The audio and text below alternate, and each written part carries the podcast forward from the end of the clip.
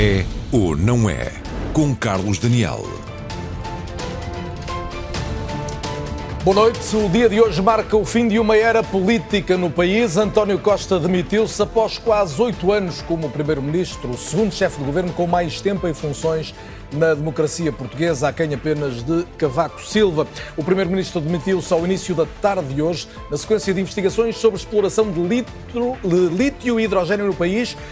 Essas investigações levaram à detenção, desde logo, do chefe de gabinete de António Costa e acabaram, soube-se mais tarde, por envolver numa suspeita o próprio primeiro-ministro. O que se segue na vida do país depende muito do que vai discutir, do que vai decidir, aliás, o Presidente da República. Esse é um dado que vamos conferir com os meus convidados dentro de instantes. Mas, eh, por falar no Presidente da República, há poucos minutos saiu para uma caminhada no exterior do Palácio de Belém, aparentemente desta vez sem multibanco, sem gelado e, Cristiano, boa noite, também sem palavras aos jornalistas.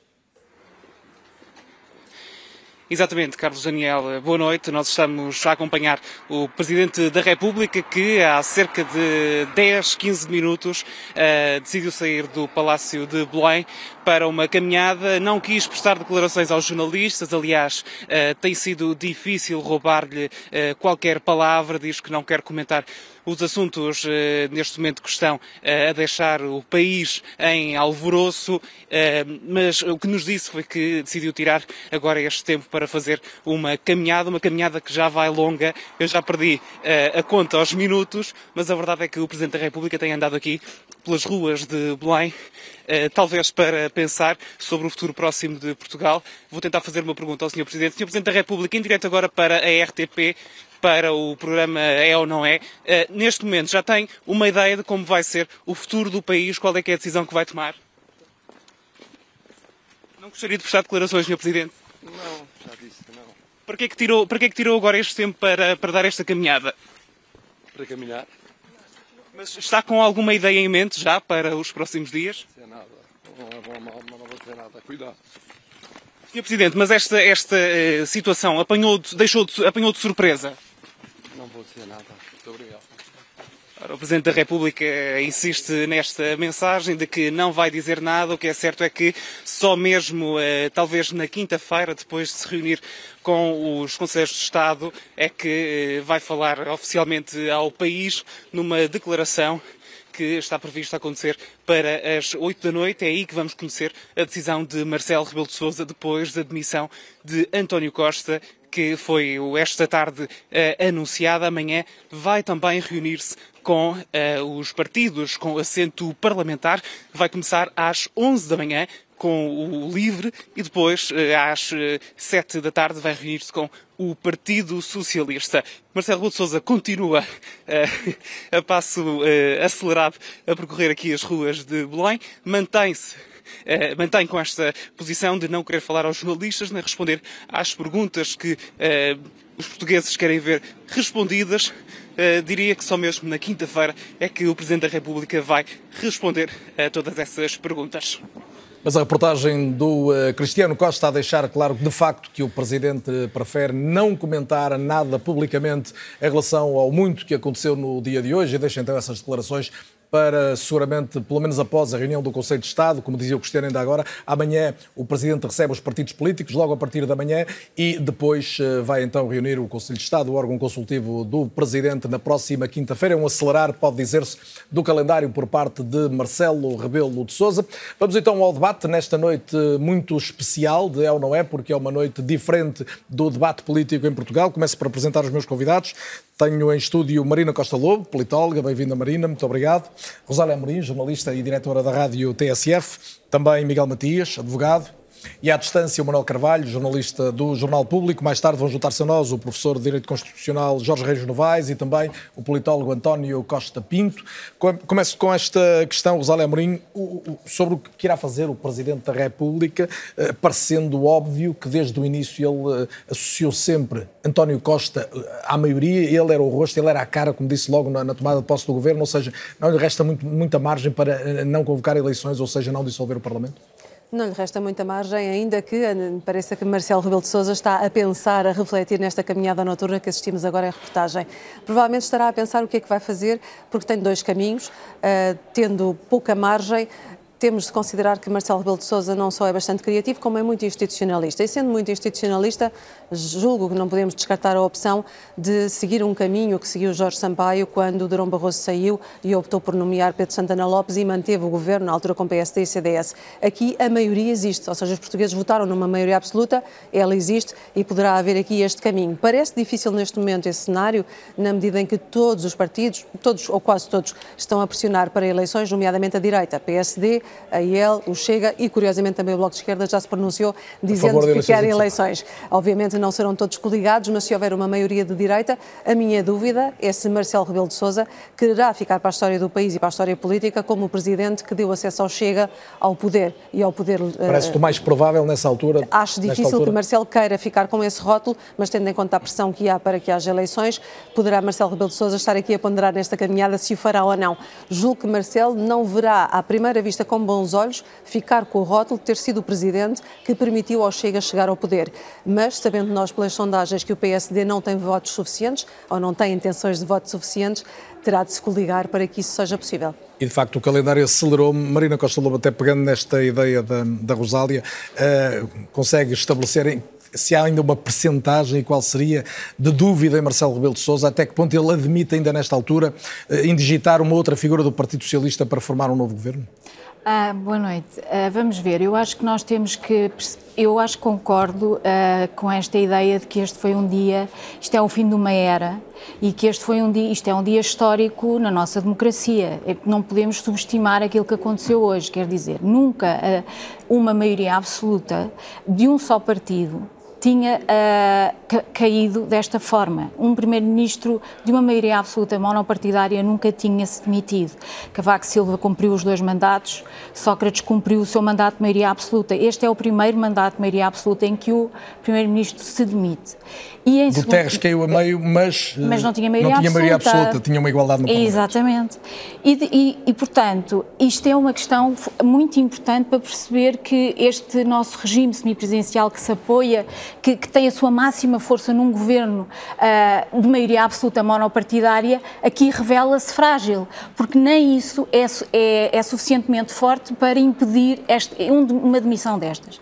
E em, e em segundo lugar, o Primeiro-Ministro vê-se envolvido nunca, numa investigação e é suspeito uh, de estar envolvido numa investigação crimi criminal, quer dizer e envolve e, uma, uma, e uma investigação relevante, mesmo que a, responsabilidade do, do Primeiro-Ministro não seja a mais, a mais Exatamente. importante do processo. Temos um chefe de, o chefe de gabinete do Primeiro-Ministro, quer dizer, o núcleo duro do Primeiro-Ministro inclui o seu chefe de gabinete. Ele foi detido hoje. Uh, temos um ministro arguído, que já, estava, já havia indícios de que ele estava sob investigação em 2019, ou que havia um processo em curso, agora é definitivamente arguído temos um Presidente da Câmara uh, Mas já vamos analisar António suspeito. Costa Marina, não, se me permite, mas em relação ao Presidente da República. Quer dizer, não podemos agora dizer que Marcelo tem perante si duas hipóteses de que uma de dissolver, é verdade que isso é assim formalmente. E é verdade também que uh, Sampaio escolheu nomear Santana Lopes uh, em vez de ir imediatamente para eleições. Esse governo acabou por durar apenas cinco meses. Mas a realidade é que Durão Barroso, quando saiu, foi para a Europa. E, e havia, houve um grande debate na altura se isso era ou não bom para o país, porque muitas pessoas consideraram que era positivo termos um Presidente da Comissão Europeia português. Certo. Uh, e, e, se Costa fosse para a Europa, Marcelo Rebelo de Sousa já tinha dito que ficou agarrado à maioria absoluta e não poderia sair, não teria essa Portanto, condição mais uma razão para liberdade. dizer que... que Provavelmente se, vai dissolver, é o que a Sim, porque nós, quer dizer, vamos olhar para este governo. Este governo está está, está comprometido porque tem uh, o chefe de gabinete foi detido, o chefe de gabinete do primeiro-ministro e também temos um ministro arguído, temos o principal líder, uh, o su suposto sucessor uh, de Costa fora do governo. Este governo é um produto de António Costa. Este governo tem a marca de António Costa. E, portanto, a sua queda eu, eu, é evidente que, teoricamente e em abstrato, o Presidente poderá fazer, poderá é, ter dois caminhos. O que eu acho que o caminho óbvio é, será, e é o mais evidente, é o das eleições. Agora, o que está ainda em causa, parece-me, é o timing do orçamento. E aí... Já vamos falar disso. Deixe-me juntar o Manuel Carvalho à conversa. Manuel Carvalho, boa noite e bem-vindo também. Uh, temos boa aqui noite. a questão do que vai fazer Marcelo. Diria que quase toda a gente põe mais fichas na questão da dissolução. Mas tu também escreveste hoje que, apesar das evidências e da sensatez, António Costa podia ter resistido. Porquê? Bom, eh, formalmente podia, não há nada na lei que o obrigasse a demitir. Foi uma deliberação dele, eh, eu acho que ele fez bem em demitir-se, um, se ele continuasse perante eh, este nível de suspeição eh, que paira não apenas sobre ele, mas também uh, sobre o núcleo duro do seu governo, uh, a, sua, a sua continuidade seria, portanto, uma, uma, uma, uma travessia muito penosa e ele não teria absolutamente nada a ganhar e eu acho também que o país não teria absolutamente nada a ganhar. É impossível governar numa democracia uh, quando se é suspeito de um caso de tráfico de influências e de corrupção, quando o seu chefe de gabinete, portanto, é detido, quando eh, tem ministros eh, que são arguídos em processos eh, muito críticos dos negócios do Estado, associados aos negócios do Estado, e, portanto, ele não tinha nenhuma alternativa. Mas agora, portanto, nós sabemos que em outros países, com ordenamentos jurídico-constitucionais que não são assim tão diferentes dos nossos, houve ministros e primeiros ministros que continuaram, portanto, no exercício das suas funções, apesar de suspeitas relevantes. Voltando a Marcelo, tem alternativa para pegar na tua expressão? Essa, essa questão é que eu acho que é particularmente importante. Eu acho que tem uma alternativa. Nós estamos todos muito habituados, não apenas por aquilo que se passa cá, mas também por aquilo que se passa lá fora, eh, perante este clima permanente de instabilidade política, eh, de achar, portanto, que aquilo que é natural é que haja eh, eleições sempre que há uma crise que, eh, ou sempre que há um impasse no, no, regime democrático. Agora, eu acho que para o Presidente da República é muito mais fácil explicar aos cidadãos que, perante tudo aquilo que aconteceu, eh, aquilo que ele vai fazer, portanto, é convocar convocar eleições, eh, eh, eh, dissolver a Assembleia da República e convocar eleições. Isso é o mais fácil. É, o plano é a opção que lhe causa menos riscos, se quisermos. Agora, eu acho que ele tem a obrigação de não desperdiçar um capital político de estabilidade que nós temos, que à luz daquilo que é o nosso regime semipresidencial é perfeitamente legítimo. Nós, tudo bem, nós elegemos um primeiro-ministro, mas em primeiro lugar nós elegemos uma Assembleia. E, portanto, é na decorrência, portanto, da composição desta Assembleia que é indigitado um Primeiro-Ministro. E, portanto, eh, eh, eh, eu, enfim, eu compreendo perfeitamente toda aquela argumentação que diz não, isto é um caso de corrupção muito sério que envolve ministros, envolve chefe de gabinete, cai até sobre a esfera do próprio Primeiro-Ministro e, portanto, toda a governação, toda a composição Todo o Partido Socialista fica contaminado com este tipo de, de situação. Agora, pelo menos o Presidente da República tem o dever de ponderar os custos e os proveitos. Em primeiro lugar, saber se o PS tem uma alternativa interna, portanto, para que seja, que seja credível como Primeiro-Ministro eh, e que dê garantias ao país de que pode, portanto, cumprir eh, eh, esta legislatura até ao fim. Mas tu estás convencido questão... que o país entenderá, e eu não te queria interromper, Manuel, mas uh, o país entenderá essa decisão? Nós temos os partidos políticos à direita todos, e como lembrava a Rosália há pouco, até o Bloco de Esquerda reclamarem desde já eleições antecipadas. Eu acho que, como já disse e insisto, não tenho absolutamente dúvida nenhuma de que, é mais, que o país entenderá mais facilmente aquilo que é uh, uh, a convocação de eleições do que a continuação desta, desta, desta maioria. Não tenho dúvidas absolutamente nenhumas eh, disso. Agora, eu só questiono portanto, esta, esta, esta, esta questão de se é automático. Não, não é automático. Há uma legislatura, há uma maioria para um horizonte de, de, de, de quatro anos. Temos que ponderar devidamente os prós e os contras, saber se há condições de continuidade, se não há condições de continuidade, aquilo que se ganha e aquilo que se perde, que consequências é que tem uma, uma, uma antecipação de eleições em dossiês tão importantes como seja o orçamento, como seja a execução do PRR, como seja a escolha Já vamos olhar a todos eles e esse, esse, momento sensível, esse momento sensível do país e as alternativas que se colocam, desde logo, também Desculpa. nas principais forças eh, partidárias. Não, eu é que estava a ouvir agora também o Miguel Matias. Miguel, boa noite e bem-vindo também, o advogado Miguel Matias, já esteve hoje na RTP.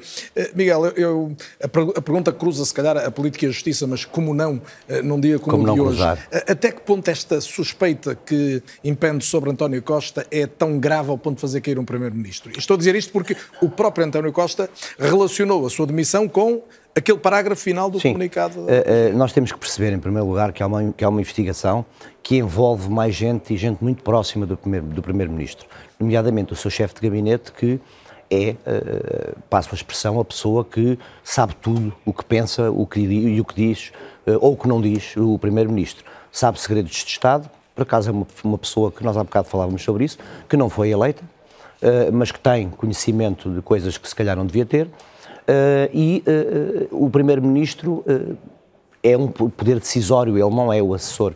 Nós temos aqui uma questão que tem a ver com um objeto de um processo e que verifica o Ministério Público, e, e, e, o Ministério Público tem a obrigação de fazer isto em cumprimento da lei, verifica a existência de indícios para investigar António Costa e, como não tem competência para tal, remete, remete para o foro especial que é o Supremo Tribunal de Justiça. Agora, naturalmente que António Costa uh, fica desta forma caindo galamba que ele tanto uh, aguentou, uh, que o próprio Presidente da República sugeriu que saísse em determinado momento. portanto, toda, toda esta e sugeriu de pessoas, é um eufemismo, quase. Exatamente. Quase e eu penso que os dias de amanhã e depois serão importantes para nós percebermos a gravidade destas suspeições. Porquê? Porque os indivíduos que estão detidos serão presentes a um juiz de instrução criminal que irá apreciar a aplicação de uma medida de coação que será diferente, certamente, de um termo de identidade e residência. Será mais gravosa? Será mais gravosa, porque essa poderá ser aplicada pelo Ministério Público ou por um órgão de polícia criminal diretamente, autonomamente. E, portanto, o Ministério Público, se verificar que existem aqui indícios fortes, não podem ser indícios só uh, uh, meramente uh, especulativos, vá lá, assim, ou, ou de natureza não forte, e, suficientemente fortes para tal. Eh, se verificar ou se alegar que existem uh, algumas das características para a aplicação de uma medida mais restritiva, nomeadamente... Isso vai significar que... O perigo de fuga, o perigo de continuação da atividade criminosa, o perigo da ocultação ou distribuição de prova, a da perturbação da própria ordem pública, poderá aplicar uma medida mais restritiva, que pode naturalmente ser, como estamos a falar de tipicidade penal, que vai para além dos 5 anos nas molduras, poderá naturalmente aplicar a prisão preventiva não, não sei se é, ou não, nenhum de nós eh, pode Isso fazer essas conjecturas. Da, da robustez dos, Exatamente. dos indícios Portanto, da... a aplicabilidade de, um destes, de uma destas medidas de coação mais fortes, que é o que o Ministério Público pretende com estas detenções, eh, eh, naturalmente que uh, uh, poderá vir aqui dar-nos alguma solidez relativamente àquilo que é a própria Mas em relação a António Costa, eu citava uma parte do, do, do, parágrafo, do famoso parágrafo, e, e, e já muito questionado, do, do, gabinete de imprensa da PGR, no decurso das investigações surgiu o conhecimento da invocação por suspeitos Sim. do nome e da autoridade do Primeiro-Ministro e da sua intervenção para desbloquear procedimentos no contexto suprarreferido. Isto, é resumidamente, é, é a parte essencial. Os suspeitos quem são? Serão os indivíduos que estão detidos agora? É essa é que é a questão. Não sabemos, não sabemos se haverá mais arguídos ou não certo. neste processo. No processo que corre na. na Mas a sua leitura deste parágrafo, isto traduz o quê? Este, este parágrafo traduz, naturalmente, que determinados indivíduos suspeitos da prática deste tipo de ilícitos, ou destes, destes ilícitos, terão invocado o nome do Primeiro-Ministro, uh, sugerindo ou afirmando, uh, uh, ou denunciando, que o mesmo teria tido conhecimento ou que o mesmo teria participado no favorecimento das atribuições relativamente a Portanto, estes contratos. É uma escuta validada pelo Presidente do Supremo, Exatamente. que, segundo é público, poderá ter mandado destruir outras três escutas que Sim. envolviam o Primeiro-Ministro, mas não é uma escuta diretamente ao Primeiro-Ministro. Não é diretamente ao Primeiro-Ministro, não é, mas é uma escuta em que ele, há um emissor e um receptor, como é óbvio, não é? Portanto, não, que alguém fala dele. Alguém fala dele, portanto, e, e, e isto é que é preciso apurar. E eu penso que o, o Primeiro-Ministro fez muito bem em apresentar a sua demissão, pese embora venha afirmando e afirmou, uh, e vamos crer que sim, porque há um princípio de presunção de inocência, que não tem rigorosamente nada a ver com isto. Mas a sua imagem fica indelevelmente marcada para, para continuar a governar este país e eu penso que não há mais caminhos aqui, até porque há um indício, o Sr. Presidente da República convoca o Conselho de Estado, que é condição para que ele possa dissolver a Assembleia da República. António Costa foi eleito há uma maioria, uma maioria numa Assembleia da República, é António Costa a figura, foi no primeiro governo dele e é neste, uh, uh, e, e, naturalmente caindo António Costa não há, não há outra figura com a legitimidade política, uh, não digo eleitoral, mas política, para, para o substituir no governo. E, portanto, creio que alternativas não restarão muitas. Muito bem, ficam os... E nem, nem sei se o próprio PS estaria disposto a isso. O PS aparentemente abriu a porta a uma, a uma alternativa de indigitar outro nome, mas verdadeiramente todos começam a convergir para a mesma probabilidade de uma convocação de eleições antecipadas, resultante da dissolução da Assembleia da República. A primeira parte foi mais curta, a segunda vamos ter mais tempo para olhar a fundo o que está em causa no país, olhar, olhar também o futuro imediato, porque temos um país com alguma contração económica ao longo dos últimos tempos, com questões permanentes para resolver, na área da saúde, dinheiros do PRR, enfim, há uma série de incógnitas que se colocam, desde logo o próprio Orçamento do Estado, o que vale a lei do Orçamento do Estado, que já foi aprovada na generalidade na Assembleia da República. É uma pergunta para colocar logo na reabertura após o intervalo. Até já.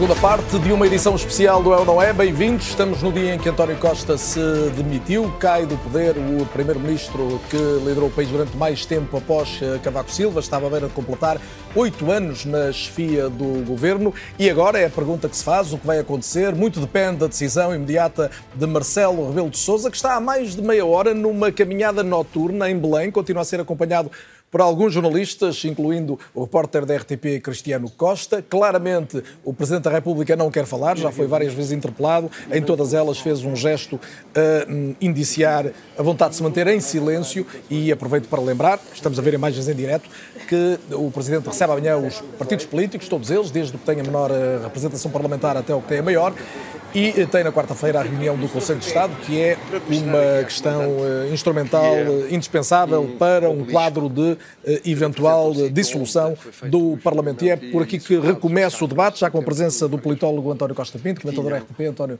boa noite e bem-vindo.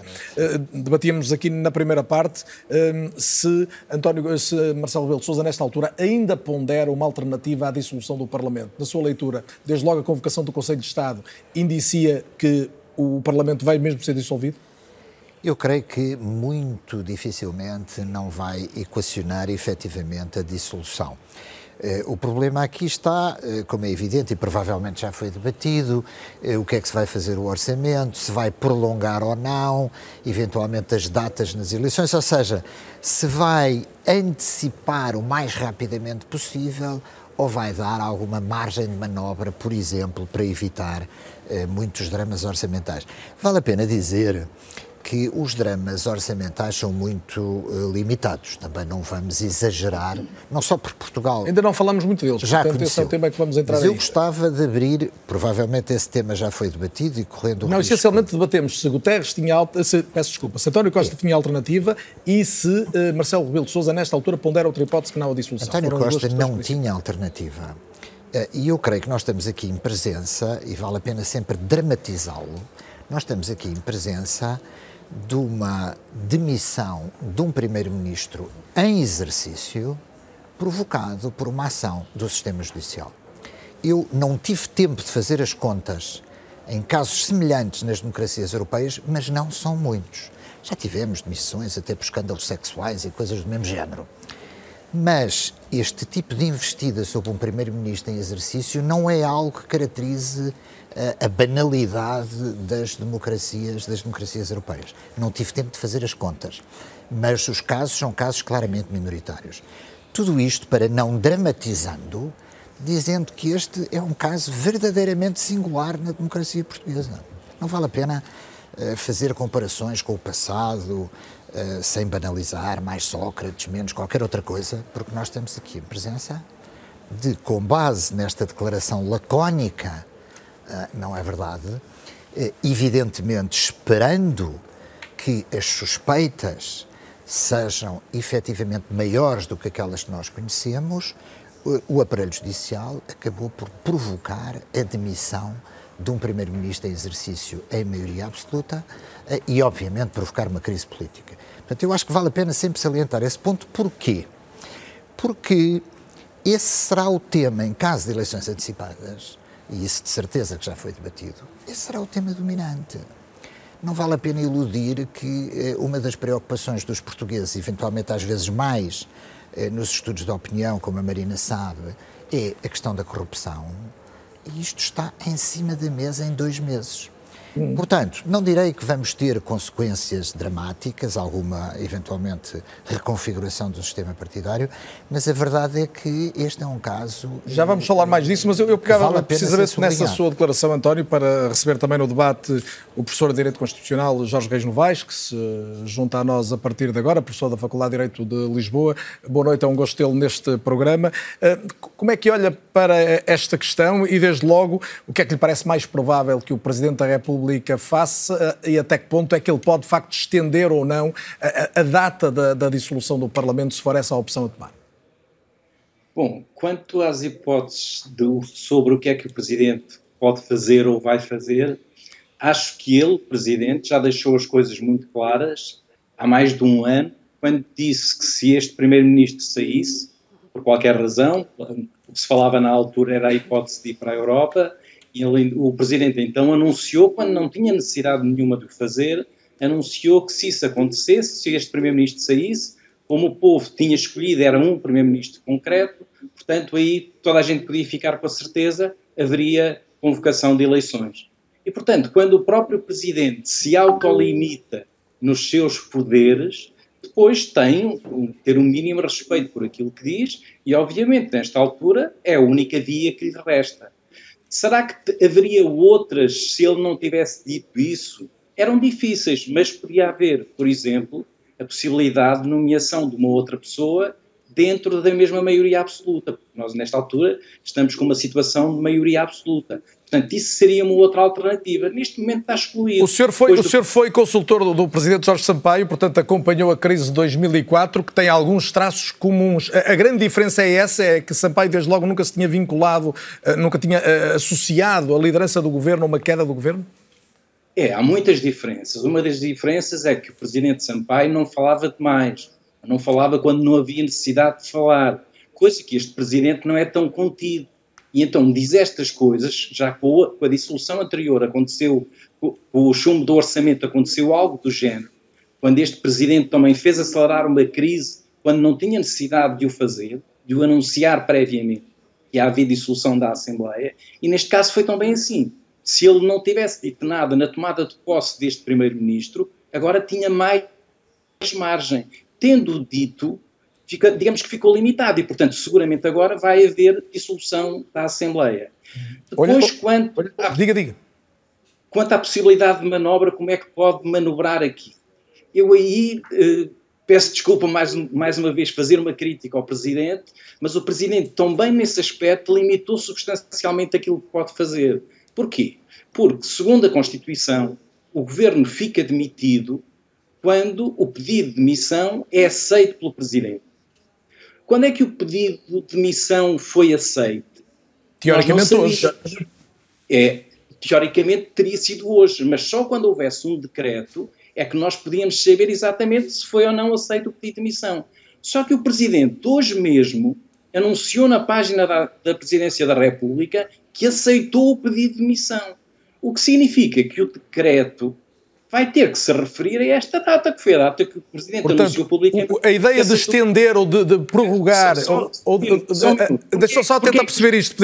A ideia Sim, de que pode estender a dissolução do Parlamento está é outra ligada a esta questão Essa- também. Não, essa é outra questão. São questões, são questões diferentes. Muito bem. Porquê é que esta que eu estou a falar é importante? Porque tem que ver com o orçamento. E o orçamento não é uma coisa menor. Isto é, nós termos um orçamento em janeiro não é uma coisa menor. Ou, ou virmos a ter um orçamento só em junho. E porquê é que isto tem importância aqui? Porque as propostas de orçamento caem quando o governo se demite, quando o governo está demitido. Se o governo hoje ficou demitido, significa que a proposta do orçamento já caiu. Se caiu, não vamos ter orçamento. Jorge Reis Novaes, Mesmo mas esclareça-me então este ponto. Eu já ouvi du- duas leituras hoje. Uma é exatamente essa, foi o que eu vi primeira- pela primeira vez, ou seja, caduca o governo, caduca a, a lei do orçamento, mas depois ouvi a leitura de que, tendo sido aprovada na generalidade no Parlamento, já não é uma lei do governo, passa a ser uma lei da Assembleia. Isto colhe ou não? Não, não colhe. Isso, a Constituição prevê essa hipótese, mas para as, para as propostas das Assembleias Regionais. Diz que nas propostas de lei das Assembleias Regionais isso acontece, não no caso da proposta do orçamento. Quanto à proposta do orçamento, vale o regime geral. Portanto, o governo é demitido, a proposta de lei caducou que significa que a Assembleia já não aprovará o orçamento.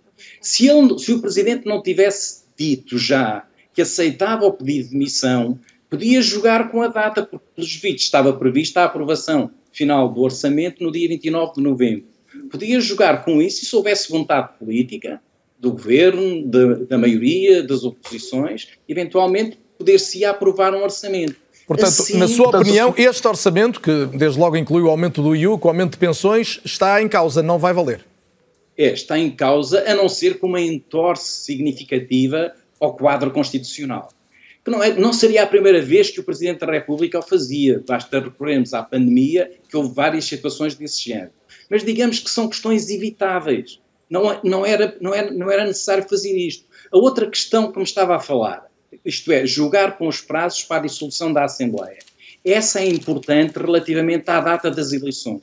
Porquê? Porque quando é anunciada, quando há um decreto de dissolução da Assembleia, as eleições têm que se realizar no prazo de 60 dias.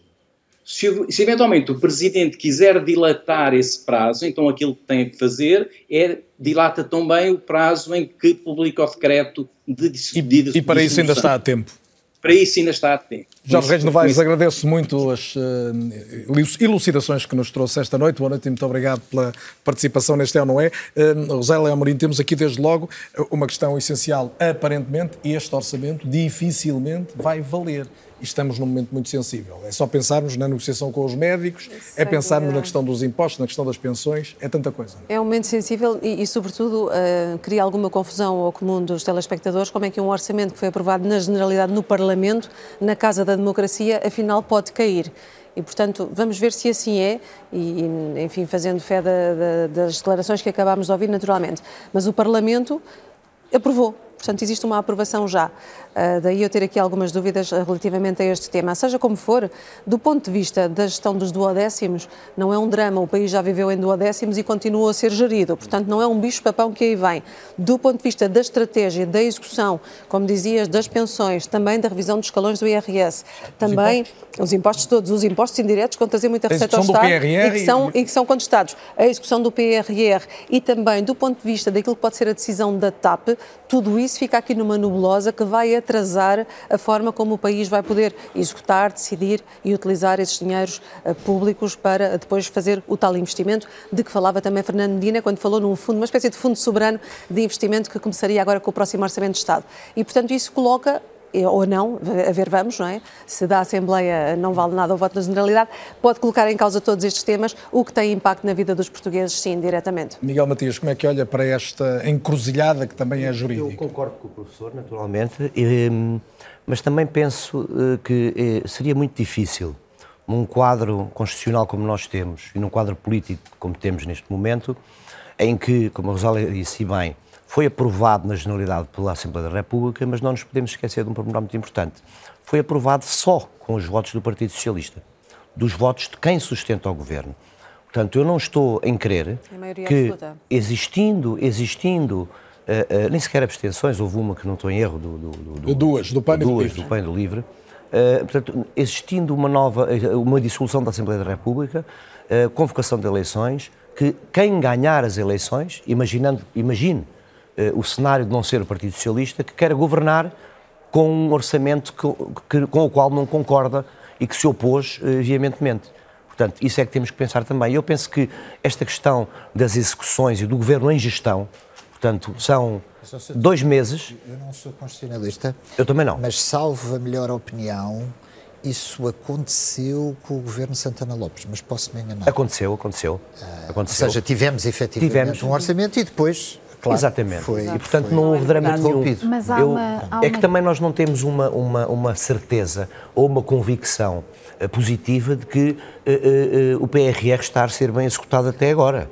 Portanto, não será por mais dois meses que ele o vai começar é a melhorar. Mais atrasado, que ele vai começar a melhorar. Mas é importante dar informação à União Europeia para claro, continuar claro, a chegar o dinheiro do PRR. Eu, eu, acho que há, eu acho que há aqui indícios de que o Presidente talvez possa tentar uh, que o orçamento seja aprovado.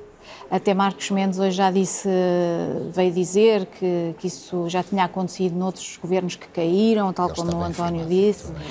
Agora, estas questões que o, que o Jorge Reis Novaes levanta são relevantes, mas há aqui uma questão política que pode se sobrepor a tudo isso, porque é assim, se nos próximos dias e semanas uh, houverem novidades graves sobre o chefe de gabinete uh, do primeiro-ministro, do primeiro sobre o ministro arguído uh, João Galamba, sobre todos estes processos que estão em curso, sobre as escutas, é insustentável ter um governo em, em funções a, a, a, discutir orçamentos na especialidade sob um contexto uh, destes em termos de, de, de judicialização. Mas há alternativa a ter o, o atual Portanto, governo em funções? O que é que isto faz? Isto vai, vai criar uh, desgaste uh, enorme ao Partido Socialista portanto, há aqui, há aqui, vai haver aqui uh, que, que, pesar as vantagens de ter um orçamento aprovado das desvantagens de ter um, um, um governo de gestão uh, sob fogo uh, do Ministério Público e com, e com notícias todos os dias a sair. Portanto, eu acho que há aqui, é, é preciso ver o que é que vai acontecer nos próximos dias, mas não podemos estar a olhar só para há aqui um problema com o orçamento, há aqui um problema com o PRR. Eu, eu da minha parte, é, é, quer dizer, eu, estou na universidade e para mim esta questão do orçamento é muito grave. Eh, nós precisamos de um orçamento, não acho que o duodécimo seja, seja maneira de, de eh, aliás, o, em 2022 o, o, orçamento só foi aprovado em junho. Quer dizer, nós andamos permanentemente sem orçamento. Isto não pode ser, as instituições não funcionam dessa maneira. Mas também não descontava aqui a deterioração do ambiente político que pode ser insustentável sustentável e depois até mais grave para o Partido Socialista é uma, é uma boa questão. Gostava de ver o Manuel Carvalho. Manela, as duas questões enunciadas agora pela Marina Costa Lobo, a questão do orçamento do Estado, que falávamos também, a questão dos ecos que, que a investigação ela própria pode trazer para um governo ainda em funções, mesmo que de missionário, ainda uma campanha interna que vai começar a acontecer dentro do Partido Socialista. Não é? Ou seja, sintetizando as tuas três observações numa única questão, o Partido Socialista está numa situação particularmente difícil nos próximos tempos. Isso parece evidente para toda a gente, porque uh, nós sabemos como é que estas coisas se, se, se desenrolam. Uh, a nossa função enquanto jornalistas nos próximos tempos é claramente querer saber mais sobre aquilo que está uh, no, na, no âmbito da investigação. E as notícias vão, vão, vão, vão, vão aparecendo. E, enfim, pelos indícios que nós temos, as notícias não vão ser nada favoráveis, nada simpáticas, portanto, para, para o Partido Socialista. Socialista. E, claro, neste contexto, eh, um governo, quanto mais eh, tempo o Partido Socialista tiver no governo, tanto maior a pressão eh, com estas notícias vai acontecer. E, portanto, sob esse ponto de vista, sob esse ponto de vista, eu compreendo que é urgente clarificar isto o mais rapidamente possível. É importante que o país comece uma sua, na, sua, na sua nova etapa e, muito sinceramente, há aqui uma questão que foi aí referida, à qual eu sou particularmente sensível. Evidentemente que uh, as instituições funcionam com orçamentos, a, a previsibilidade dos orçamentos é uma questão muito importante para, para, para, para, para o funcionamento do país, para o funcionamento da economia, mas uh, não sejamos dramáticos. Uh, eu seria muito pouco democrático aprovar no final de novembro um um orçamento de Estado que é altamente contestado eh, por todas as forças da oposição, sabendo que é muito provável que haja uma mudança de governo, uh, aliás, de partido uh, na Deixa-me fazer-te uma pergunta concreta. Eu sei que pode parecer relativamente fora de, de, tópico, para usar uma expressão mais da moda, mas uh, a questão da negociação com os médicos é uma matéria muito sensível. Nós estamos no tal novembro que se dizia se poder ser dramático. Quem está a gerir a negociação, obviamente, é o Governo e o atual Ministro da Saúde. O Governo tem legitimidade hoje, por exemplo, para garantir aos médicos um aumento salarial acima do que já propôs e que seria a forma de chegar ao tal acordo? sem ter o orçamento aprovado, sem ter a garantia de que vai ter o orçamento, não tem legitimidade, porque não tem cabimento orçamental. Isso implica um agravamento ou um redesenho portanto, da, da, da, da despesa pública e, portanto, não tem cobertura uh, orçamental. Isto, evidentemente, que fica pa pa paralisado. Uh, uh, é por isso que independentemente do ponto de vista da clarificação política ser muito mais uh, uh, uh, lógico, muito mais fácil de explicar, muito mais aceitável que haja uma convocação de eleições antecipadas, eu acho que medir todos esses, todos os riscos que há com uma mudança neste ciclo, neste momento do, do, do ciclo político, com, as, com, com, a convocação de eleições, também tem que ser ponderado. Manel, Porque há questões dos médicos, questão que eu- há a questão do, há essas questões todas têm sido faladas e, e isso tem a ver com o funcionamento do país, tem a ver com, com questões extremamente sensíveis para os cidadãos, para as profissões, para, para, para, para, para o Estado, para, para a credibilidade do Estado. E, muito sinceramente, eh, eu acho que isso não pode deixar de ser ponderado e eu acho que isso vai ser ponderado no, no Conselho de Estado. Há de, haver, ah, há de haver um conselheiro ou dois que vão dizer vamos lá ter calma, vamos pensar fora daquilo que é o quadro mais previsível, mais emocional até, racionalmente. A democracia às vezes tem que ah, optar por cenários que são os mais, mais, mais difíceis, desde que sejam aqueles que são, sem dúvida, os mais interessantes para o país. Acho que isso tem pelo menos que ser discutido. Não estou a dizer que é a melhor solução ou que é uma, sequer uma solução execuível. Eventualmente não é uma solução exe- execuível, nem tenho, nem tenho a certeza que seja a melhor solução. Agora, eh, o meu ponto é que isso tem que ser devidamente considerado. Ou seja, o momento particular em que nós estamos a viver, perante esta crise que surge completamente de surpresa, profundíssima, com consequências até do ponto de vista do regime, eh, nós temos que ser muito ponderados e muito frios na racionalidade. Mas na essa, essa tua preocupação passa também por um calendário que, que o Pre- Presidente da República irá definir, tendo em vista, mesmo que seja esse o caminho, de umas próximas eleições, ou seja, por exemplo, desde logo dar tempo ao Partido Socialista para se reorganizar com uma nova liderança? Não, acho que isso não faz muito sentido. Uh, não faz muito sentido. Eu acho que uh, uh, temos aqui em aberto esta questão do, do, do, orçamento. Eu compreendo a argumentação no sentido portanto, de fazer com que o orçamento seja, seja aprovado. Era importante para o país que fosse, embora tenha o perigo da ilegitimidade para o próximo governo que aí vier, pode o renegar por completo, e isso portanto, também tem aí um lado de anti, antidemocrático e até, de, algum, de um certo ponto de vista, ilegítimo, mas independentemente de, dessa questão, do, da questão do, do orçamento, todos os outros dossiês são pendentes no momento em que a economia está a arrefecer. Mas como é que isso se resolve, Manel? Eu percebo o teu ponto, só não percebo não, qual é a uh, conclusão. Não. A conclusão é muito fácil, é tem que ser devidamente, ou não, é, não é, tem que ser, deve, deve ser equacionada a, a, continuação desta maioria com um novo Primeiro-Ministro, como hipótese académica, como hipótese teórica. Eu não insisto, eu não quero dizer com isto que uh, uh, é, é, a melhor solução ou é uma solução sequer execuível. Agora, uh, ter uma maioria política, que é uma dádiva no, nestes momentos de convulsão, não apenas em Portugal, mas em toda a Europa. Os portugueses elegeram uma maioria para quatro anos, a maioria continua a existir. E não considerar esse cenário e dar, portanto, logo à partida que só há uma alternativa, que é a convocação de eleições antecipadas, portanto, acho que é um elemento ao qual falta, na minha opinião, alguma racionalidade. Tem que se discutir esta. António Costa E eu acho que o Presidente vai, vai considerar. Ainda não ouvi concretamente sobre este ponto. Até que ponto é possível? O país, foi uma pergunta que eu fiz há pouco ao Manuel Carvalho, na linha de uma intervenção idêntica que ele fez na primeira parte. O país compreenderia essa opção? Bem, isto evidentemente aponta, eu, eu já agora, muito rapidamente, faço três comentários. Em primeiro lugar, ao contrário do que nós poderemos pensar, eh, na hipótese de um governo de gestão, a conflituosidade social baixa. Nós podemos pensar que os médicos vêm todos para a rua com o governo de gestão. Não, não vêm. Estatisticamente, nós observamos que nos governos de gestão a dinâmica dos movimentos sociais, sobretudo no que diz respeito ao Estado, que é isso que está em causa, diminui. Porque existe a percepção clara que não há resolução para esse tipo de problemas com base no governo de gestão. Isto era um ponto que, apesar de tudo, vale a pena salientar. Não vá. E esse está digamos assim, científica e historicamente o comprovado. Exatamente. Não vá ao diabo, eh, não vá ao diabo de celas. Eh, O, o segundo ponto é, esta é, eh, feliz ou infelizmente, a característica, eu gostei de ouvir o professor Reis Novaes, a grande vantagem ou desvantagem dos cientistas políticos perante os, os professores de Direito Constitucional é que, felizmente, eh, os cientistas políticos têm, obviamente, diferentes opiniões, mas juntamos dois e eh, as possibilidades no semipresidencialismo são possíveis. Porque eu acabei de ouvir um professor de Direito Constitucional dizer que, no que toca ao orçamento, isso é perfeitamente possível, digamos assim, a Assembleia da República aprovar este, este orçamento. Isso seria vantajoso, na sua opinião?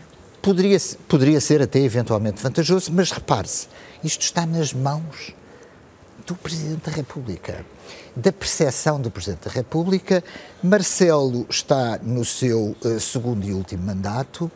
É ele que politicamente pode observar se, eh, perante eleições antecipadas, haverá efetivamente uma nova maioria, neste caso de direita. Eh, se não haverá, é ele que vai ter que decidir. Não vale muito a pena nós estarmos, digamos assim, a dizer qual é a melhor solução para Mas já vou querer saber, na, na sua opinião, qual é o, isso é uma questão de opinião o desenho que se coloca, até porque, independentemente das sondagens, o calendário acelerou e, portanto, o horizonte de eleições... Há um ponto, no entanto, que vale a pena. É claro que nós só temos o passado para observar as atitudes já de Marcelo Rebelo de Sousa. Marcelo Rebelo de Sousa, como é sabido, com eleições antecipadas pré-anunciadas, não é verdade, no passado, deu alguma margem de manobra ao Partido Social Democrata eh, para, pelo menos, obviamente, escolher uma liderança.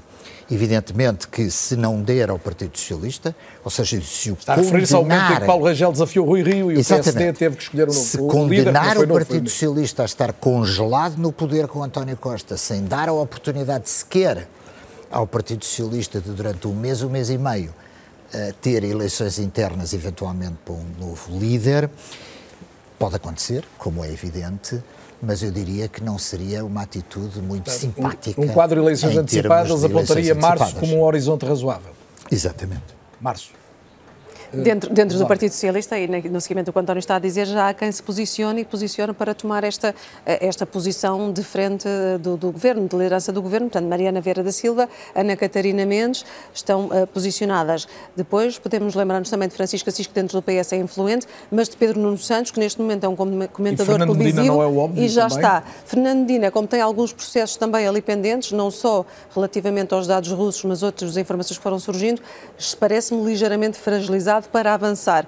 De quem se tem falado ultimamente. Estás a pensar em avançar já numa corrida à liderança do Partido Já numa corrida a uma liderança do Partido Socialista imediata. e poder ser indigitado para formar governo, uh, recorrendo a esta maioria socialista de que o António estava a falar pois e que é, há pouco também abordei. São dois quadros diferentes. Por outro lado, Mário Centeno, que é um nome muito credível, começa a ter uma legião de fãs, de adeptos, que o apoiam para uma corrida quer ao PS, quer a poder, é? a poder ser agora uma cabeça para o governo. Falava-se de Belém, mas neste momento o calendário, como disse o António, acelerou muitíssimo. E, portanto, estes cinco nomes neste momento são os nomes que, dentro do Partido Socialista e dentro das informações a que vamos tendo acesso, mas, voltam para cima da mas mesa com, com o grande celeridade. desgaste do Partido Socialista, isso é indiscutível, são quase oito anos de governação, são uma série de casos, e, e a desembocar no dia de hoje e no que aconteceu no dia de hoje, eh, parece-te possível que, mesmo politicamente, Marcelo Rebelo de Sousa se queira, queira ficar como alguém que sustenta um novo governo do PS, ou isso também conta para que não aconteça tal solução? De forma fria, diria que não é possível. De forma mais emocional, ou ponderando aqui os cenários que Marcelo Rebelo de Sousa traz em cima da mesa, podemos também lembrarmos que no passado ele não quis usar a bomba atómica. Quando toda a gente esperava que a bomba atómica fosse usada para a dissolução do Parlamento, isso não aconteceu. Portanto, aí poderá haver aqui alguma ponderação do Presidente, tendo em conta que os portugueses votaram nesta maioria. Está legitimamente eleita. E, portanto, aqui eh, vamos ver que cenário é que opta Marcelo, que esteve a caminhar toda esta noite, certamente a pensar em tudo isto. Já vamos voltar aos cenários políticos, mas temos aqui ainda, Miguel Matias, em mãos uma investigação, e uma investigação relevante e grave. Um, o Manuel Carvalho há pouco dizia que é normal que surjam novidades, a Marina também falava disso, e que podem não ser favoráveis ao governo. Eu diria que é normal que o Ministério Público tenha indícios muito fortes para ter feito ou ter protagonizado a operação que protagonizou hoje, claro. concorda? Como é óbvio, portanto, o Ministério Público tem um dever particular de atuar em, em, conformidade com a lei. Mas sabe que Mas, em Portugal nós temos experiências recentes que não, o caso Sócrates ainda não foi julgado, Miguel não, Macedo aconteceu o que aconteceu. Isso não tem a ver com o Ministério Público. Eu sei, mas são operações espetaculares inicialmente e que depois não têm o desenvolvimento. Exato, mas isso tem a ver depois com o andamento do processo e com decisões Uh, demoradíssimas de juízes de instrução criminal. Eu, eu vou ouvi-lo com atenção uh, e não interrompo mais, mas só mais esta questão. A verdade é que neste caso é particularmente sensível, lembrava o António, acaba por cair o, o Primeiro-Ministro. Uh, se não houver uma decisão que, no fundo, dê, dê consistência ao que aconteceu hoje, a Justiça está em causa também. Claro que está, claro que está, e isso seria terrível, como é óbvio. Portanto, nós sabemos perfeitamente que o Ministério Público tem este dever, mas também não nos podemos esquecer de uma coisa muito importante, é que hoje o Sr. Presidente da República chamou Portanto, a a Sra. Procuradora-Geral da República, para, ao abrigo de dois deveres de segredo, um dever de segredo do inquérito, um dever de segredo de Estado, uh, uh, portanto, informar o Sr. Presidente da República relativamente àquilo que estaria em causa nestas investigações. E, portanto, uh, não estou em crer que, nem me passa pela cabeça, como é óbvio... Miguel, permita-me que... acrescentar que Artur Santos Silva, Presidente do Parlamento, também pediu esclarecimentos Augusto. do Ministério Público, precisamente... Claro, Augusto. perdão, Augusto Santos Silva, não Artur Santos Silva, Augusto Santos Silva pediu esses esclarecimentos, naturalmente, sobre claro, a atuação sobre, do Ministério sobre, Público. Sobre esta esta questão desta investigação. Portanto, nós temos que ter, ter muita atenção relativamente a esta investigação do Ministério Público. Amanhã, certamente, que irão conhecer eh, portanto, as indiciações que vão ser entregues aos arguídos detidos, eh, eh, portanto, e que depois circularão, como é óbvio, e verificarão, verificaremos todos depois qual será medida, quais serão as medidas de coação aplicadas a cada um deles. E em relação a António Costa, qual é o desenvolvimento normal do processo Costa, a partir António desta abertura Costa. de um inquérito? António Costa falou em processo de crime, Sim. mas verdadeiramente o que é público é um inquérito. Aí. Repare, havendo um inquérito, há um suspeito.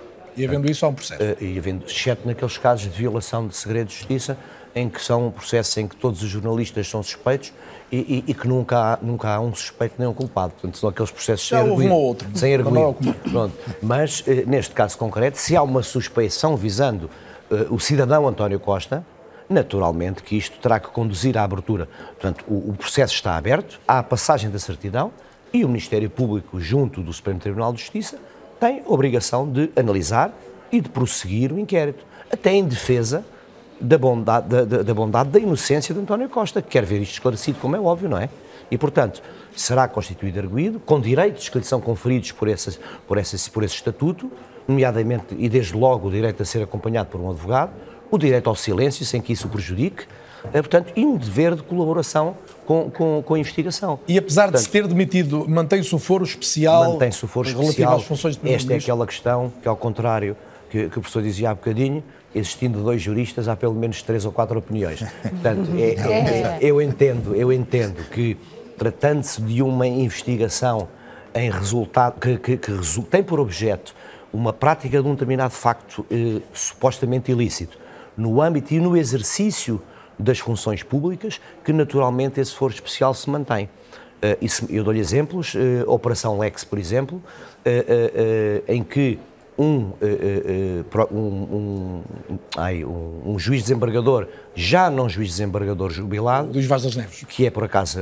represento nesse processo, mantém esse estatuto. Mantém esse estatuto deste foro especial. Portanto, estamos a falar de situações que resultam do exercício do cargo.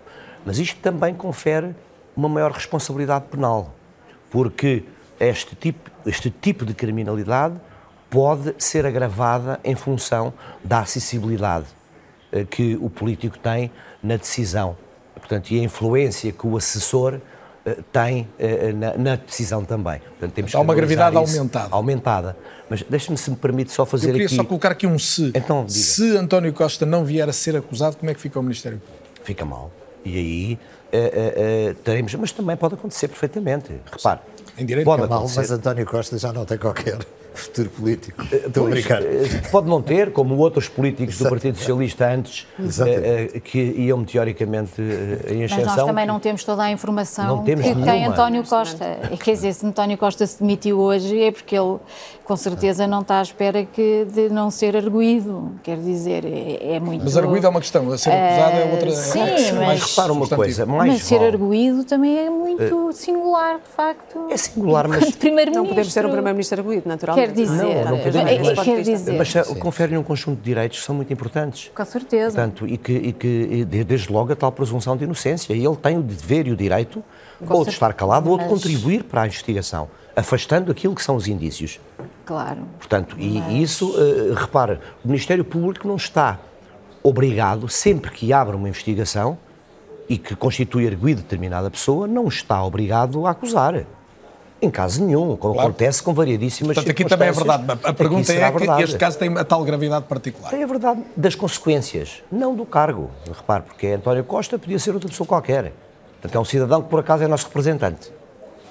Portanto, também tem esse dever especial. Mas eu queria, se me permite, uma pequena provocação aos politólogos, que é esta. Uh, uh, Falou-se em determinado momento, e fala-se muito, na bondade das maiorias absolutas. Portanto, ou, ou na, na, na, existência das mesmas como uh, um, algum desvirtuar da representação popular. Portanto, não sei se concordam ou não, que de algum modo as maiorias absolutas acabam por descaracterizar um pouco. Isto até relativamente a este orçamento que foi aprovado só por uma maioria absoluta e que agora... Se forem coloca... rápidas as respostas, é. Marina. Não, eu, eu acho que, eh, quer dizer, obviamente, as maiorias absolutas servem para aumentar a eficácia governativa, porque quando uh, temos governos que caem, e torna-se muito mais difícil a governação e, portanto, a maioria absoluta serve para isso. O que é que acontece? Quando existe uma maioria absoluta, o Parlamento torna-se menos importante do ponto de vista do processo de decisão. O primeiro governo de António Costa não foi assim. O primeiro governo de António Costa não foi assim, não foi um governo de, foi um governo de geringonça. De acordo parlamentar. Sim, mas não, mas, mas não deixa mas, de ser irónico que o governo da dita mas, geringonça tenha sido mais estável que um governo Exatamente. Sem dúvida, sem dúvida. O que é que explica isso? Explica uh, pelo, pelo timing em que aconteceu esta maioria absoluta. Na verdade, esta maioria absoluta nasce cansada, porque nasce ao fim uh, de sete anos de governo. A verdade é que António, António Costa está no governo desde e ter 2015. a esquerda verdadeiramente, a esquerda e mais à esquerda verdadeiramente uma... na oposição também não conta e o governo viver muito mais no fogo cruzado. Não, a questão crítica. é que este governo, uh, tendo maioria absoluta, uh, não parece, não, nunca pareceu ter energia para uh, utilizar a força que a maioria absoluta dá a um governo de, desse tipo para implementar políticas públicas uh, de mudança e até num quadro relativamente positivo do ponto de vista económico, de melhoria, e num quadro de, do PRR.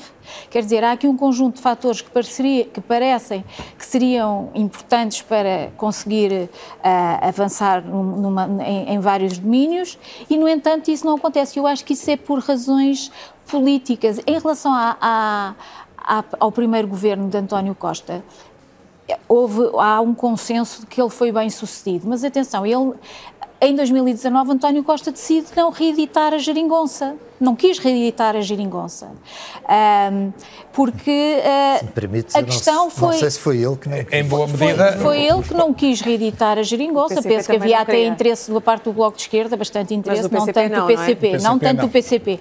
Mas, mas também há, quer dizer, uh, há quem diga que esta, esta geringonça uh, tinha sido muito melhor a fazer reversões dos cortes que tinham sido efetuados durante o período da Troika do que ter uma, uma agenda propositiva para olhamos a agora Olhamos país. agora para a frente. A minha Portanto, proposta para estes minutos finais do debate, que ainda são alguns, mas eles voam sempre. Manuel Carvalho, temos aqui uma questão que, eh, mais do que olhar o passado, olhando o futuro, eh, o Partido Socialista carrega aqui para os anos que vêm uma herança difícil relacionada com o processo. Ou seja, depois do que aconteceu no, no, com José Sócrates, temos ainda que circunstâncias obviamente muito diferentes e um envolvimento do atual Primeiro-Ministro que aparentemente não se pode ainda comparar, pelo menos. Uh, a verdade é que o PS fica muito marcado por, por polémicas relacionadas com a justiça e polémicas algumas bastante significativas. Sim, sem dúvidas. Isto é uma, uma, uma mácula que vai demorar muito tempo a, a ser uh, completamente expurgada. Uh, isto, enfim, faz parte da natureza, da natureza das coisas. Uh, o Partido Socialista, recordemos mesmo em 2015, aquilo que tinha acontecido com José Sócrates, pesou imenso uh, na, no desempenho eleitoral do partido, que recordemos, em 2015 não foi o partido mais, mais votado, ficou atrás da coligação, e, evidentemente, depois daqueles quatro anos da Troika, com todas aquelas medidas tão, chamemos assim, desagradáveis, tão punitivas para, para os portugueses, com aumentos de impostos, impostos, com cortes de, de, de rendimentos, etc, etc. Apesar de tudo, uh, o, uh, o, o, PSD e o, e, o, e o, CDS conseguiram, portanto, ser a força mais, mais votada, não foi o Partido Socialista, e uh, na altura eu lembro-me que os cientistas políticos e os comentadores associaram esse baixo desempenho do Partido Socialista, de não ter ganho, apesar daquela conjuntura que indicaria em circunstâncias normais uma vitória mais ou menos fácil, e, portanto, explicavam parte desse mau desempenho eleitoral eh, com eh, o anátema, com a mácula do eh, caso de José Sócrates, que entretanto ainda estava, estava muito vivo. E, portanto, isso parece-me ser absolutamente inevitável e, se queres a minha opinião, ainda bem que é assim. Ou seja, eu ficaria muito mais preocupado com a anomia de uma sociedade que, perante um caso destes, em que há casos em que a justiça, portanto, provoca investigações da justiça uh, uh, em casos que envolvem corrupção ou tráfico de influências e, portanto, uh, se depois dessa ingerência que leva à queda do governo, se não houvesse a partir daí, portanto, uma, uma, uma, uma aprendizagem, digamos assim, uma reação da cidadania, eu acharia isso, portanto, muito mais difícil de explicar do que a situação ao contrário. Portanto, sim, eu acho que o Partido Socialista. Uh, Independentemente da liderança, pergunta para a resposta de 10 segundos, de uma liderança mais moderada, mais ao centro ou mais à esquerda, independentemente disso. E a, a, liderança não será completamente indiferente, mas seja qual for a liderança, portanto, o Partido Socialista vai ter que carregar portanto, com esta mácula durante alguns tempos, na minha opinião. António Costa Pinto, temos um Partido Socialista a ter que carregar esta herança pesada, temos um PSD que aparentemente e até agora não descolava nas sondagens. Qual é o quadro que projeta para um, umas eleições como previmos lá para março, eventualmente? E, provavelmente sim, vai ter que carregar. Mas aqui o timing das eleições é mais uma vez bastante importante. Até que ponto estas eleições vão ser, se forem muito rápidas, muito contaminadas pela conjuntura, digamos assim, eh, pelas fugas de informação, pela dinâmica da associação do Partido Socialista ou do governo, mais uma vez, a uma acusação de corrupção, depende um pouco conjunturalmente.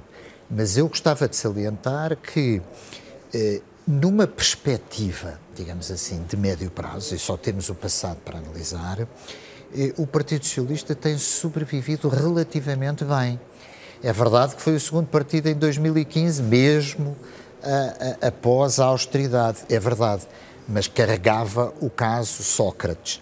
Ou seja, eh, teve esta maioria absoluta, porque eh, eh, nós às vezes temos alguma tendência a pensar que a direita e a esquerda são independentes uns dos outros, mas não são. Provavelmente como alguns estudos apontam, a maioria absoluta do Partido Socialista foi-lhe semi-estranha. Foi a sua capacidade de, eh, eh, digamos assim, mobilizar algum eleitorado de esquerda com medo das eventuais alianças, neste caso com o Chega. Portanto, a política ainda nos surpreende e as dinâmicas eleitorais. E vê um Partido Socialista mais próximo de seguir a via atual, a é que... por exemplo, com Medina ou com outro nome dos que citados há pouco para usar, ah, ou um partido outra vez. Não, mas deixe-me dizer, mas há, há aqui um ponto que eu acho que é importante, que é o Partido Socialista à esquerda do leque político, já se confronta com dois partidos, um em declínio eleitoral, o outro digamos que é uma espécie de sobe e desce, que é o Bloco de Esquerda, que deve estar relativamente satisfeito eh, com estas eleições antecipadas, a ver se recupera algum uh, eleitorado que já votou uh, Partido Socialista nesta, nesta maioria absoluta, mas o PSD tem justamente uh, o problema semelhante já vamos ao PSD. O que é que eu quero dizer com isto? Que não é provável que como em outras democracias europeias, nós assistimos a uma implosão do Partido Socialista, há lá Partido Socialista francês ou há lá Partido Socialista italiano, uh, ou seja, uh, é muito provável que uh, o Partido Socialista se mantenha de longe como o mais importante partido à esquerda. Um partido mais resiliente, com uma liderança mais ao centro ou mais à esquerda, mais próxima da sensibilidade do Bloco? Para dizer a verdade, na perspectiva de perder as eleições, para já, tanto faz. Rosália, e o PSD? Claramente, Luís Montenegro hoje veio dizer, não tenham dúvidas nenhumas, o homem que segue sou eu, e deixando aqui não só uma indicação para dentro do partido, um, mas também dizendo para fora que tem ideias, e começando por falar de saúde, de habitação, de educação, uh, ou seja, uh, começando a campanha, verdadeiramente. Começando a campanha e usando uma estratégia de eucalipto, não é? Secando tudo à volta para ser ele e apenas ele e não surgirem outros nomes, porque rapidamente se começou a falar de Carlos Moedas, uma vez mais, sendo que Carlos Moedas está a meio do mandato na Câmara Municipal e de Lisboa. E há sempre Passos Coelho. Claro. E há sempre Passos Coelho, naturalmente, um ou outro, sendo que Passos também é muito falado para a Presidência da República. Portanto, Montenegro fez uma fuga para a frente e veio assumir-se ali como uh, o líder realmente do maior partido da oposição, que naturalmente disputará eleições. É preocupante ver as intenções de voto nas sondagens de Luís Montenegro, são ainda muito baixas para constituir um governo e, portanto, dizer que o PSD está preparado e está preparado para ir sozinho parece-me um desejo, mas não uma realidade dentro daquilo que, a que vamos ainda assistir. assim, não, não parece com este calendário que seja possível imaginar outra liderança no PSD a não concorrer às, às legislativas que vão acontecer antes das europeias, que eram tidas como tal barómetro. Exatamente, mas até porque outra qualquer liderança do PSD não teria tempo para se preparar para um timing, seja fevereiro ou março, como falávamos aqui nesta mesa com, com o António Costa Pinto. Portanto, havendo tão pouco tempo, eu creio que será sempre o Luís Montenegro a ir para a frente e a, realmente a fazer essa liderança. Constituir um governo sozinho parece-me impossível, portanto vai ter de haver uma coligação e Luís Montenegro sabe disso. Sabe disso e já houve as experiências também, quer na Madeira, quer nos Açores, em que teve de gerir isso com pinças. Aqui no caso do continente vai ser mais difícil, porque o Chega vai estar a crescer certamente, segundo aquilo que nos dizem as sondagens, vai crescer e vai ser muito difícil. Já agora que o Chega e a Iniciativa Liberal precise. hoje com um tom discursivo relativamente diferente. Rui diferente Rocha... e Rui Rocha a assumir-se também como o primeiro partido da oposição à direita a, a reagir, logo. a pedir eleições, enquanto que Montenegro uma vez mais veio por arrasto, ou seja, muitas vezes Luís Montenegro tem uma estratégia uh, de algum atraso, algum delay nas decisões e eu creio que isso também o prejudica na forma como ele chega ao seu eleitorado, não uh, aparecendo de forma firme como uma estratégia. Por outro lado, só para finalizar, em relação ao PSD, o PS conseguiu superar, por exemplo, a meta do PSD em matéria de descida do IRS ou de revisão dos escalões. E aí a bandeira do PSD ficou gasta. Portanto, Montenegro precisa agora de encontrar outra bandeira para fazer campanha se quiser ser Primeiro-Ministro. Marina Costa Lobo, eh, olhando o futuro, prevê-se Montenegro como candidato quase óbvio no PSD contra quem? Do lado socialista. É difícil de fazer previsões agora. Eu acho que queria dizer que isto é mesmo o tempo de Marcelo Rebelo de Sousa é o tempo do presidente, ele é que vai agora tentar uh, que este fim de, de, quer dizer, ele está a preparar o fim do mandato, o fim do segundo mandato, leva a um novo ciclo governativo de direita. Mas a questão é que direita? E é muito diferente termos um governo maioritariamente PSD ou até uma geringonça de direita do que ter um governo uh, de coligação em que o Chega tem várias pastas ministeriais. Quer dizer, e é isto que está, que, está agora aqui em cima, que está em jogo. É qual é que é o equilíbrio de forças à direita. As sondagens têm apontado um, um grande equilíbrio entre, vamos dizer, a esquerda e a direita, ainda com matizes. O PAN poderá Sim, ser associado mais isto, um lado ou mais mas, ao outro. Mas houve um terremoto político hoje, dia 7 de novembro, e, portanto, uh, aquilo que... E, e, isto era dito, as sondagens que nós, nós vemos agora er, foram feitas no momento em que as pessoas pensavam que as eleições legislativas estavam muito longe. O que se projetava eram as eleições europeias para o ano e, portanto, uh, e que temas para uma provável campanha, o que é que vai ser decisivo? É este, este é o tema, é o tema que, que, que foi o dito, não é? Da questão da corrupção, a questão uh, da relação entre a política e os negócios, a questão do peso do Estado nos negócios e do envolvimento, uh, mas também da classe política, todo, toda, como é que é feita a classe política, isso vai estar em cima da mesa, e depois os temas que estão aí e que estão na rua, como a saúde, a educação, esses, uh, uh, o Estado Social e, e, e, o Estado do Estado Social e, e, dos serviços públicos em Portugal acho que vão ser grandes temas para, para a próxima. Manuel Carvalho, como, como dizia muito bem a Marina Costa Lobo, tivemos hoje um terremoto, pode baralhar as contas, sobretudo entre o eleitorado mais flutuante, mas olhando para os próximos meses e no horizonte de, de curto prazo para umas legislativas com quem ninguém contava, é possível imaginar uma conjugação de votos que permita alguma estabilidade? Pois, à esquerda ou à direita, coloco ambas, claro. É, esse é um dos grandes problemas uh, uh, que vai pesar na decisão uh, e está seguramente a pesar na reflexão de, de Marcelo Rebelo de Sousa. Ou seja, ele tem a responsabilidade de, ao mesmo tempo que, enfim, aplica os mecanismos constitucionalmente previstos, de antecipar que impacto essas decisões e esses mecanismos têm na situação política. E sem dúvida que um grande, um dos maiores problemas que ele tem pela frente é não se vislumbrar nenhum quadro de governabilidade minimamente consistente nem à esquerda nem à, nem à direita.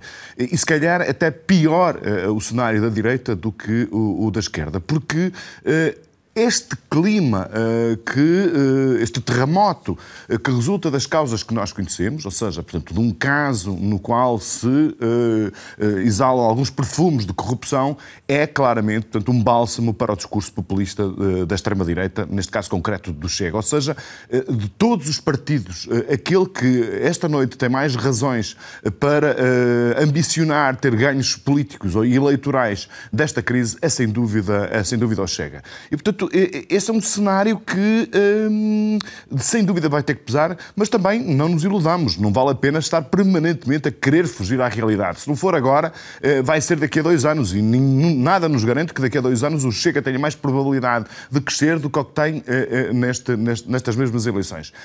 Pode ser também que o PSD se reinvente, saiba aproveitar e cavalgar a crise do Partido Socialista, seja capaz de apelar ao, ao eleitorado moderado e, enfim, havendo uma situação mais ou menos tremida entre os dois principais partidos, pode também atrair o eleitorado, apesar de tudo, mais moderado do Chega. Portanto, aquele que não está tão radicalmente insatisfeito. Tudo pode, tudo pode acontecer. Enfim, nós estamos completamente a reagir a quente agora que o cenário, o próximo cenário político não nos dá grandes margens para ficarmos portanto, tranquilos e E o contexto vai ser sensível a muita informação que surge desde logo dos processos judiciais, como lembravas há pouco, Miguel Matias, últimos minutos para si, porque tanto a política como a justiça irão ter que tirar ilações, o país está mais atento a estas questões e eu lembro de declarações recentes do Presidente do Supremo em que falava de uma, há quatro dias, num, num, num semanário a semana passada, a falar quase de corrupção como algo endémico na sociedade portuguesa. Isto, isto tem, tem, tem piorado?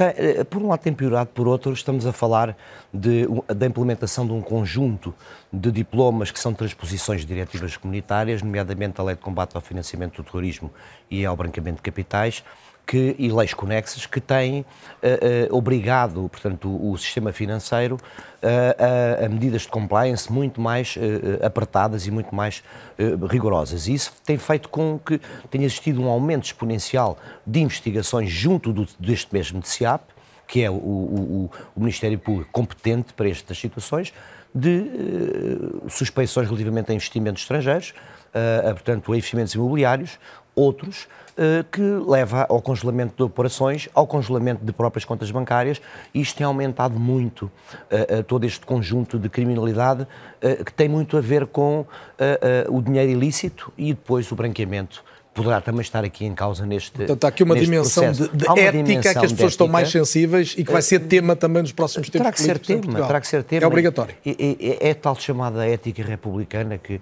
que, em que nós devíamos viver e que infelizmente tem sido esboroada uh, uh, por, por circunstâncias que Não apenas por detentores de cargos públicos, uh, evidentemente os corruptores normalmente não estão na, na, não, área os, pública. Os corruptores não é? ativos não, mas os, os, os corrompidos. Esses têm maior responsabilidade. Os que claro que sim, claro que sim, temos todos temos todos, acima de tudo, um dever de vigilância relativamente a todas estas questões. Por isso é que vivemos um sistema democrático e é isso que o Sr. Presidente da República tem que fazer. Dissolve, mas não tem que fazer. Eu discordo profundamente desta última análise de que o Sr. Presidente da República tem que fazer cenários se é a direita, se é a esquerda, se ganha um, se ganha outro. O Sr. Presidente da República não tem que fazer nada disso. O Sr. Presidente da República aplica a Constituição, ou nomeia um governo, mantém o PS, ou dissolve e marca eleições. E depois, de acordo com o que, o povo, provavelmente... o, que o povo decidir, aí sim uh, já teremos informações sobre isso. O jornalismo também tem que contribuir para este olhar e mais bem. atento e, portanto, ao longo da última hora e meia foi o que fiz com a vossa ajuda. Agradeço a presença de todos neste debate na RTP1, igualmente dos que estiveram à distância, Jorge Reis Novaes e também Manuel Carvalho. Boa noite a todos, especialmente boa noite e muito obrigado a si que mais uma vez nos acompanhou nestes debates de terça-feira à noite. É ou não é? Volta a ser de hoje a oito dias. Boa noite até lá.